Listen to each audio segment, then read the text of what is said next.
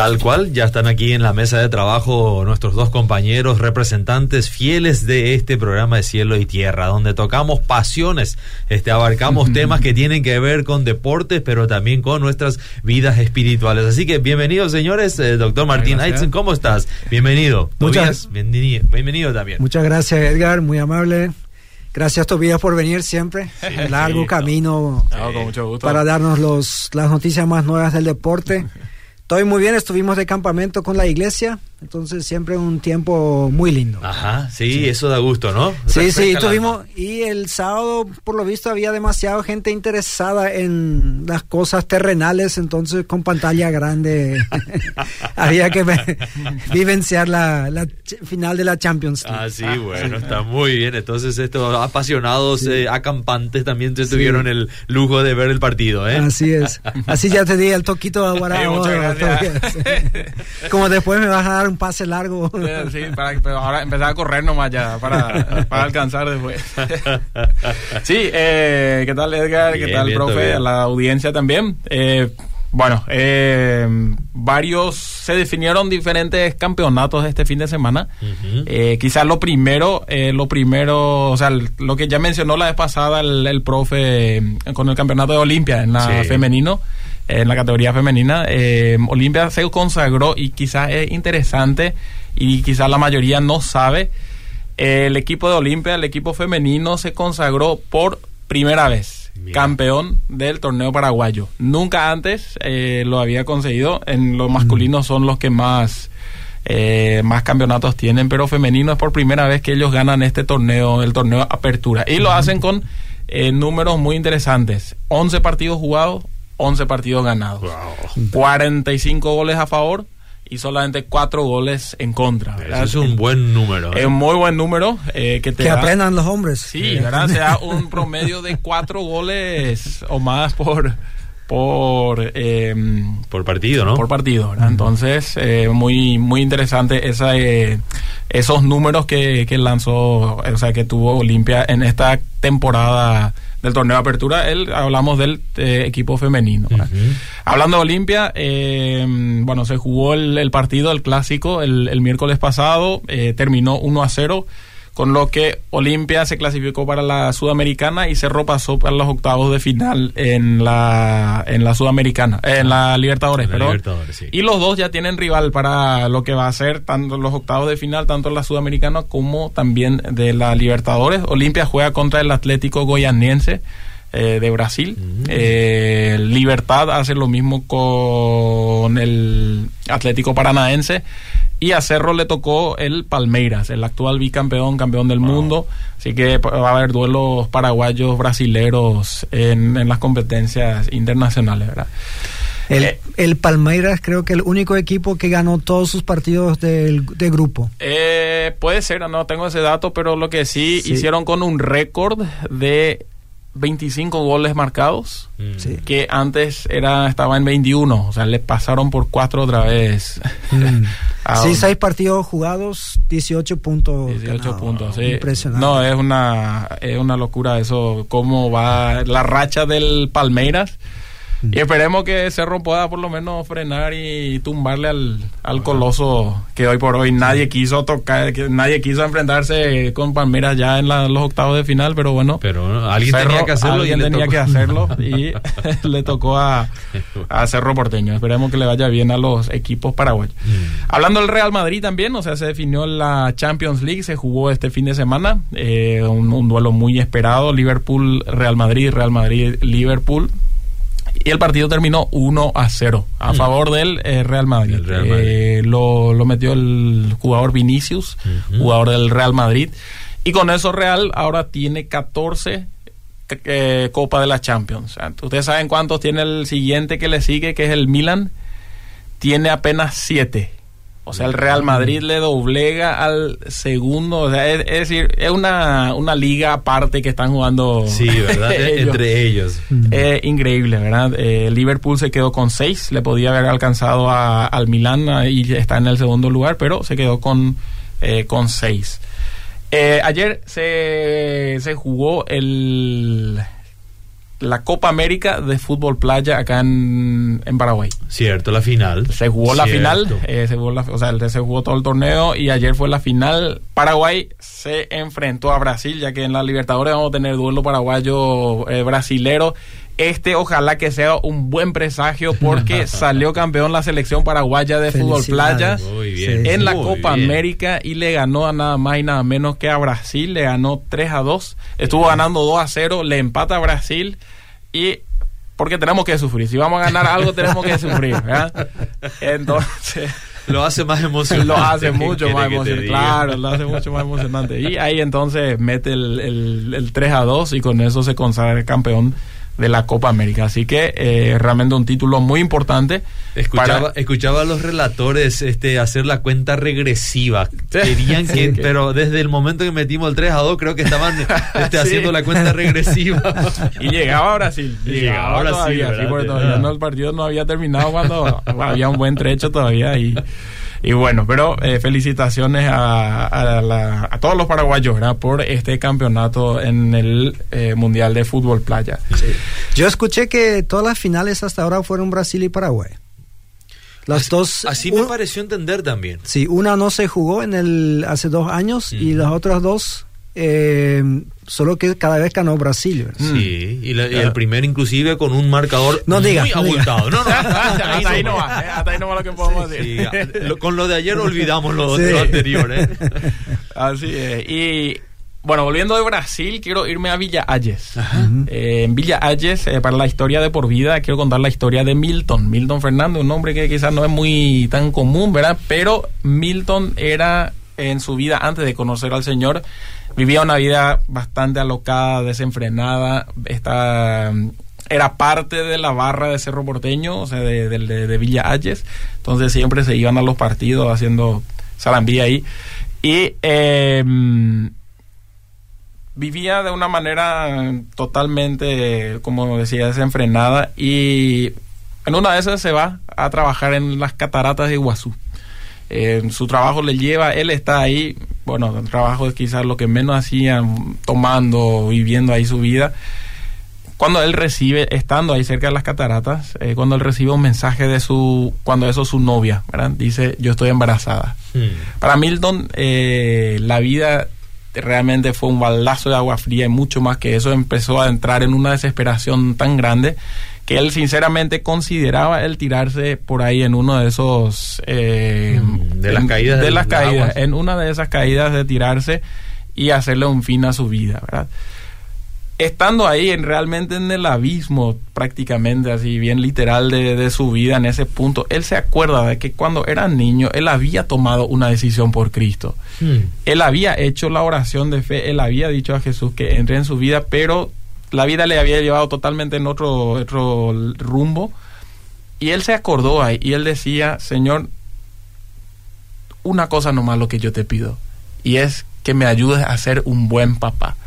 Esa oración para él fue un, una bisagra porque a base de esa oración, ese pedido que le hizo a Dios, él cambió otra vez su, su intención de, de suicidarse y volvió se hizo cargo cuando esos estaban en concubinato, estaban viviendo ellos también en, concubinato, se va a un campamento y realmente entrega su vida de lleno a Jesús. Mm. Él vuelve otra vez y quiere convencerle a su esposa, o sea, su, su, su, pareja, pero ella no quiere saber nada de la fe y le echa de la casa. Mm. Hasta que algún día ella también reconoce y entrega su vida a Jesús eh, y ahí empieza una, un seguir a Jesús como familia. Y empiezan y ellos ahí deciden y reciben la invitación de estudiar. Y no sé si podemos mencionar acá la institución teológica que empieza con C y termina en EMTA. ¿Se puede? Sí. ah, bueno, ya Entonces ellos se van al CEMTA. Son amigos. Ah, son amigos. Bueno.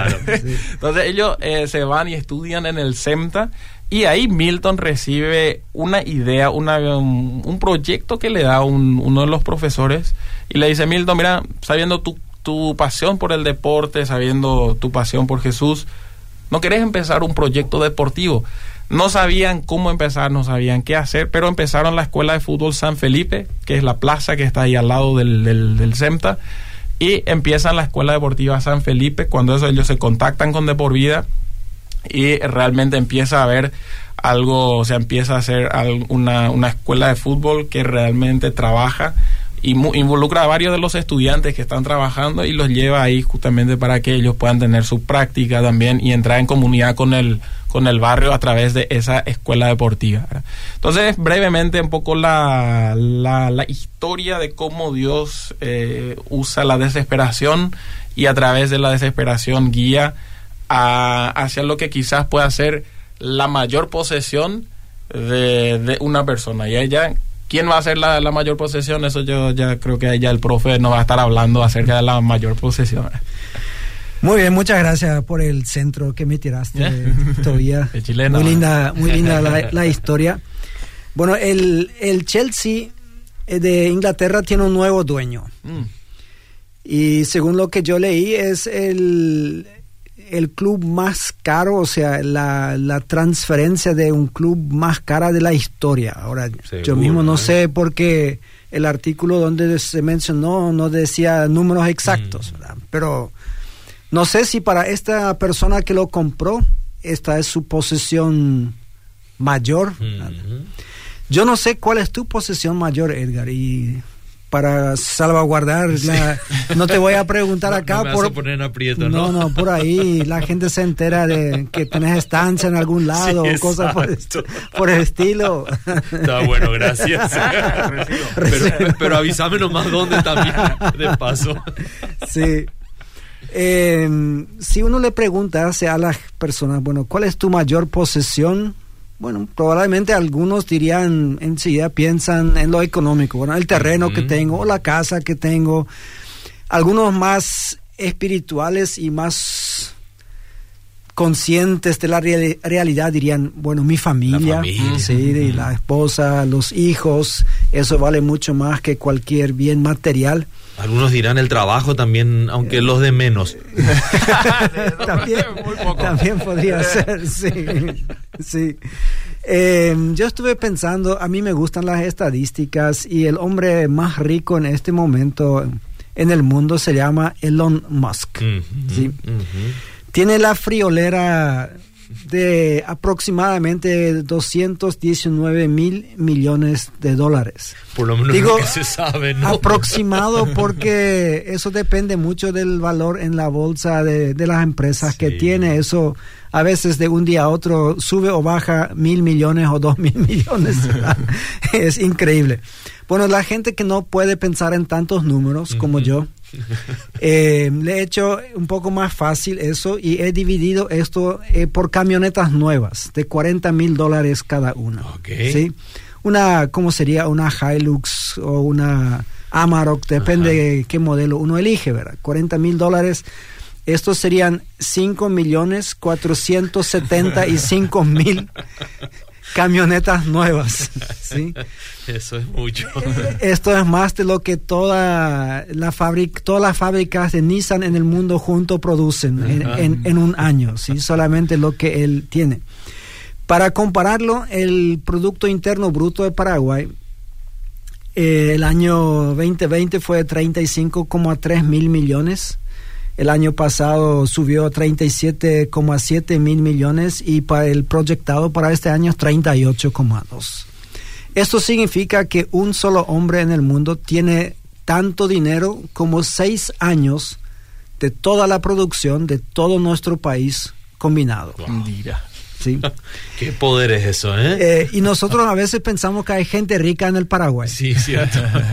Se ha comparado con eso, todos los paraguayos son pobres. son muy pobres. Hasta aquellos que nosotros pensamos que tienen muchísimo. Em, pero incluso estas personas ricas en Paraguay, en cierto momento tu riqueza ya no afecta más tu estilo de vida. una persona que yo considero bastante rica en nuestro país me dijo una vez, sabes que yo me di cuenta que no importa cuánto tenés, solamente podés comer tres veces al día. Mm. Sí. ¿eh? no importa cuántas casas tenés, puedes vivir en una. Y no importa cuántos vehículos tenés, manejas uno. Uno solo puede a, la, vez, ¿cierto? A la vez, eso sí. casi me dio lástima. Estaba a punto de ofrecerme, bueno, de, ayudarle con sus vehículos o con sus casas. Pero así es, llega un tope, un cierto momento en donde ya todo lo que es superior a esto ya no te sirve. O sea, en cuántas piscinas puedes estar al mismo tiempo. Eh, si, si, ya puedes vivir todos los días en el hotel más caro del mundo e igual aumenta tu riqueza todos los días, te das cuenta que, bueno, tu nivel de vida, la calidad de vida después de cierto momento no aumenta. No puede aumentar, ¿no? Pobrecitos. El tema es que, sí, el grupo que porcentualmente más creció durante la pandemia es el grupo de los billonarios. O sea, la gente que tiene más de un mil millones de dólares. Mientras un gran porcentaje de la población mundial bajamos económicamente durante la pandemia, hubo algunos, bueno, más de mil que se hicieron eh, multimillonarios. Se hicieron aún más en, en español ya ni sabemos cómo llamarles, porque millonarios ya son, entonces en inglés tienen nombres para todo esto. Exacto. Eh, y si uno quiere decir lo triste, entre comillas, es que en algún momento se van a ir de esta tierra sin nada. ¿sí?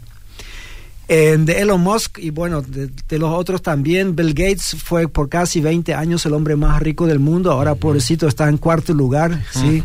Em, pero se irán de acá, o sea, de cada uno hay una historia, cómo hicieron su fortuna y es impresionante realmente las decisiones que hicieron. Creo que todos los que hoy en día en los primeros cuatro, todos eh, tuvieron que ver mucho con el mundo de la computación porque em, imagínate, eh, Elon Musk ahora compra Twitter, Twitter. 44 mil millones de dólares, o sea, más que toda la economía de Paraguay de un año. solamente por un app que alguien creó y que muchísima gente usa hoy en día. ¿sí? Y mucho más caro que el Chelsea, Daniel. Sí, muchísimo más caro que el Chelsea con toda la gente que tiene ahí. Em, me hace recordar de mi abuela que mi abuelo había adquirido en su momento cuando las tierras en el Chaco eran muy baratos, como alguien solía decir en aquella época, pero no era creyente, una hectárea por una, por una cajetilla de cigarrillos. Mi abuelo había adquirido en su momento una legua de tierra, que para mí era muchísimo. El tema es que tenía 10 hijos y, tenía que después cuando, cuando eso se reparte no es que tanto. Y una vez le pregunté a mi abuela que quedó viuda bastante temprano, le dije, ¿qué vas a hacer con toda esa tierra? Mm. Y me dice, bueno, mi abuela varias cosas eh, sabias me dijo, ¿verdad? Y, y, esta fue una de estas. ¿Sabes qué, Martín? Yo solamente necesito dos metros. Sí. sí. Eso es todo. O sea, al fin y al cabo. En dos metros cabemos todos. en dos metros cabemos todos. Con, algunas excepciones que añaden algunos centímetros. Ahora, en la Biblia yo he encontrado el Salmo 16 con algo muy interesante, bien al principio. O sea, empieza diciendo así, según el subtítulo, es una canción de David, un miktam, que los expertos en hebreo por ahí saben las diferencias. Pero a las personas que nos están escuchando, quiero decir que los salmos son como el himnario de la antigüedad, solo que sin notas, ¿sí? Pero no debemos esperar que un salmo tenga toda la teología escrita, así como hoy en día las canciones tampoco tienen. O sea, cantamos Señor mi Dios al contemplar los cielos, es una canción de adoración, pero no es una canción que tiene toda la teología de A Z ahí adentro. Así que algunas personas a veces dicen, no, pero ¿cómo puede afirmar esto? Y yo digo, tenemos que leer los salmos como una parte global de toda la Biblia para tener la teología completa. Y empieza diciendo algo que eh, nos estamos muy familiarizados con los salmos. Cuídame, oh Dios, porque en ti busco refugio. Muchos salmos son así pedidos de auxilio, de en donde la persona afligida, la persona perseguida busca eh, protección en Dios. Y David, a pesar de ser uno de los mejores guerreros que jamás existieron en, Israel y a pesar de tener mucho éxito, en varias situaciones se encontraba bastante apretado. Y eso vemos plasmado en muchos salmos, donde Probablemente no en este momento, a veces dice ahí en el Salmo cuando él estaba en la cueva escondido. Bueno, yo no creo que él haya escrito ahí mismo en la cueva, pero más adelante cuando él se acordó de esta situación, ahí escribió, bueno, mis sentimientos eran así en este momento. Bueno, acá nosotros vemos que David busca protección y después dice, yo le he dicho al Señor, mi Señor eres tú, fuera de ti no poseo bien alguno. Hmm. Él era rey de Israel. Tenía una cantidad de casas, de palacios, de tierras, de animales. Em, el ejército se consideraba que era del rey, eh, él conquistaba tierras, nunca antes y nunca después Israel tuvo tanta poseía tanta tierra como en épocas de David.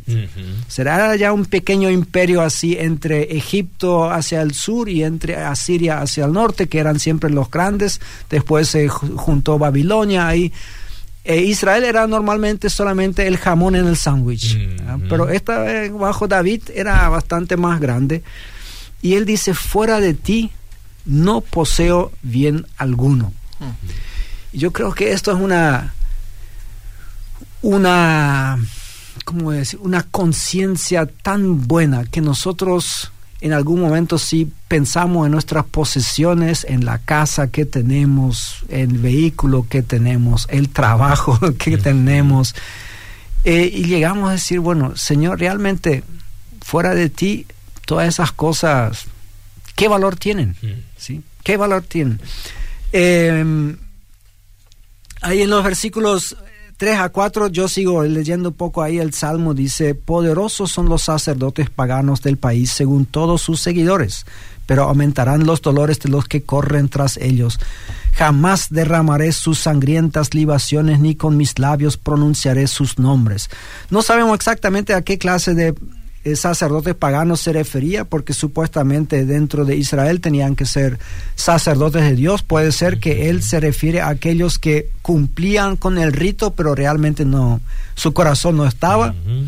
Pero también sabemos de que vivían otros pueblos dentro del territorio israelí, como los moabitas, los amonitas, los edomitas, y puede ser que se haya referido a eso. Lo que sí él quiere decir, eh, ellos parecen ser poderosos y tienen muchos seguidores. Y esos seguidores están convencidos de que son poderosos. Pero dice, yo no voy a participar en estos ritos, no importa qué tan poderosos son los sacerdotes y qué es lo que ellos ofrecen.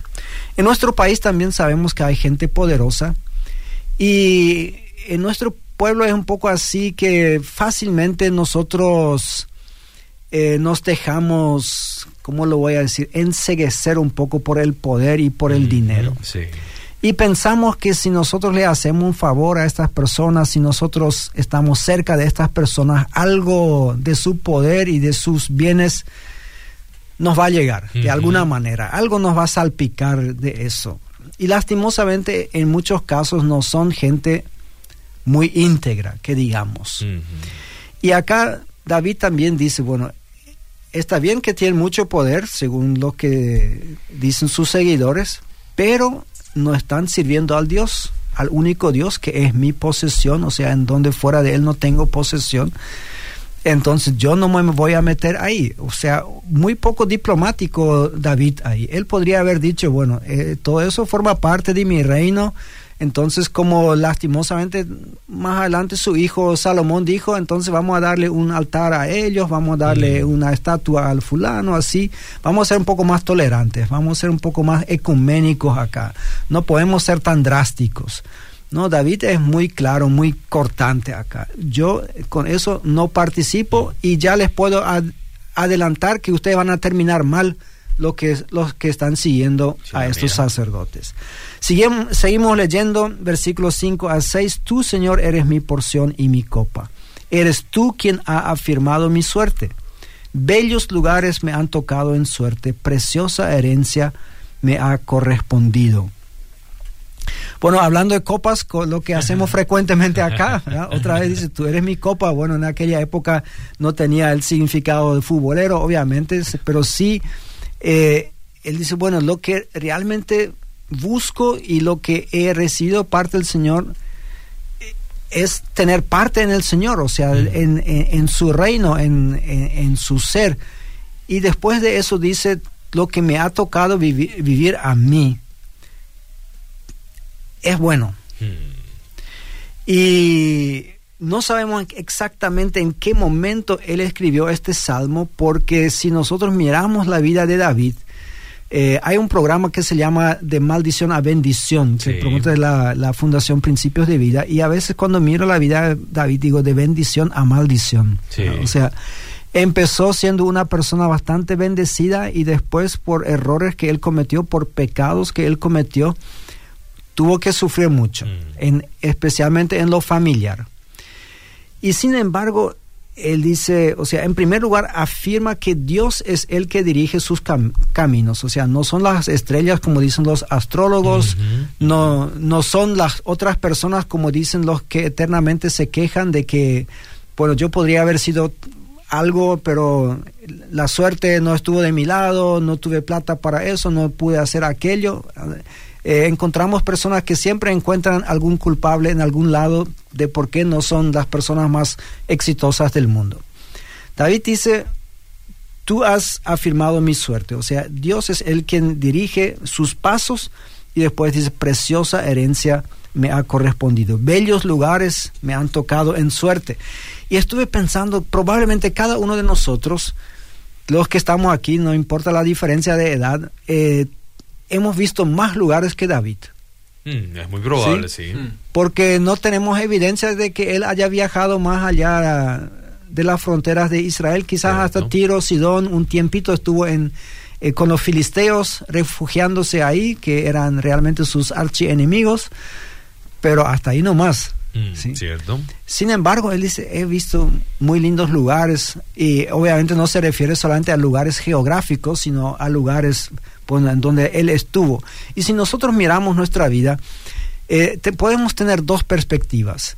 Una es ver todo lo negativo que nos mm. sucedió y hay personas que cada vez que te sientas con ellos te hacen un lamento de lo que fue su vida.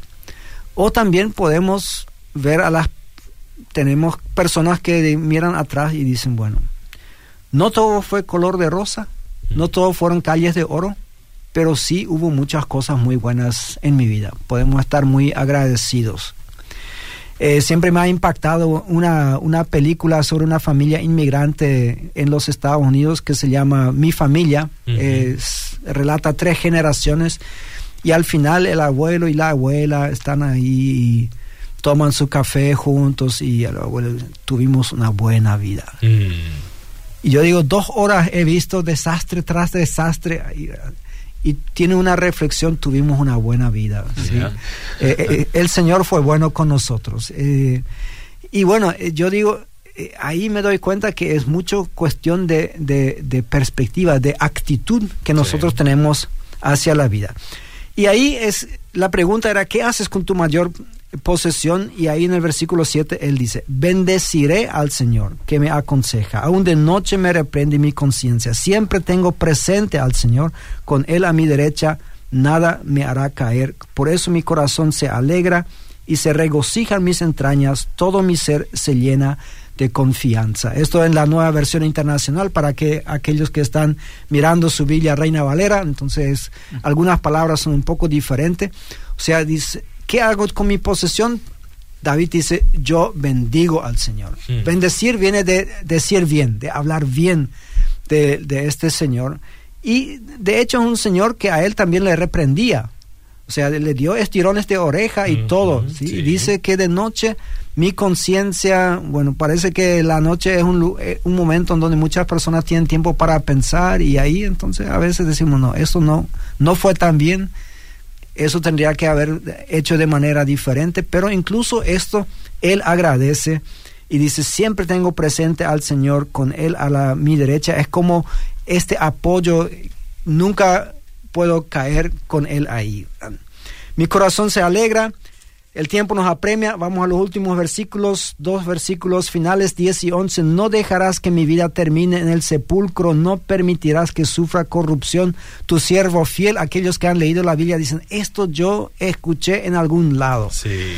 Bueno, les digo que tanto el apóstol Pedro lo cita en su sermón ahí en, Pentecostés, eh, como también el apóstol Pablo lo hace más adelante cuando él está hablando a los judíos en una ciudad que se llama Antioquía de Pisidia en el capítulo 13. Y ambos interpretan este versículo eh, apuntando a Jesús.